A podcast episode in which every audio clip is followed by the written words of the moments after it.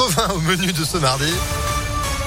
Juste après la météo et puis à l'info, le point sur l'actu avec François Germain. Bonjour François. Bonjour à tous. Une allocation pour les 16-25 ans. Le contrat engagement jeune annoncé par Emmanuel Macron.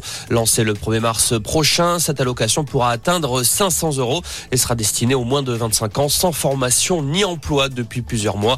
La contrepartie, 15 à 20 heures par semaine de formation ou d'accompagnement. Objectif, aider les jeunes à trouver une insertion professionnelle. L'an prochain, au moins 400 000 bénéficiaires être concernés.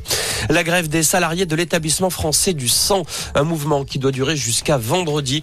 Les salariés se mobilisent pour obtenir la hausse des rémunérations initiées par le Ségur de la Santé, 183 euros dont ils n'ont pas vu la couleur. Contrairement aux salariés des hôpitaux et des EHPAD, le FS explique avoir du mal à recruter. Un candidat de moins pour le congrès des Républicains. Denis Père se retire faute de parrainage. L'entrepreneur n'a pas réussi à en récolter 250. Il accuse son parti de l'avoir empêché de faire campagne. Le patron des LR, Christian Jacob, a de son côté assuré que les règles étaient les mêmes pour tout le monde. Les candidats au congrès ont jusqu'à ce soir 18h pour déposer leur parrainage. L'ouverture aujourd'hui à Lourdes de la conférence des évêques de France, un mois après les révélations chocs du rapport sur la pédocriminalité au sein de l'Église catholique. Les victimes attendent des gestes forts et une prise de responsabilité de l'institution. Le conflit autour de la pêche, les mesures de rétorsion contre la Grande-Bretagne sont suspendues jusqu'à jeudi. La France veut laisser du temps aux négociations.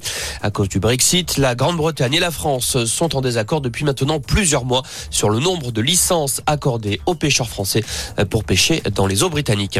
Et puis du foot ce soir avec la quatrième journée de la Ligue des Champions. Lille se déplace à Séville. Les Lillois, troisième de leur groupe, sont en quête de leur premier succès dans la compétition. Coup d'envoi 21h. Demain, le PSG devra se passer de Lionel Messi contre Leipzig. L'Argentin souffre d'une gêne musculaire.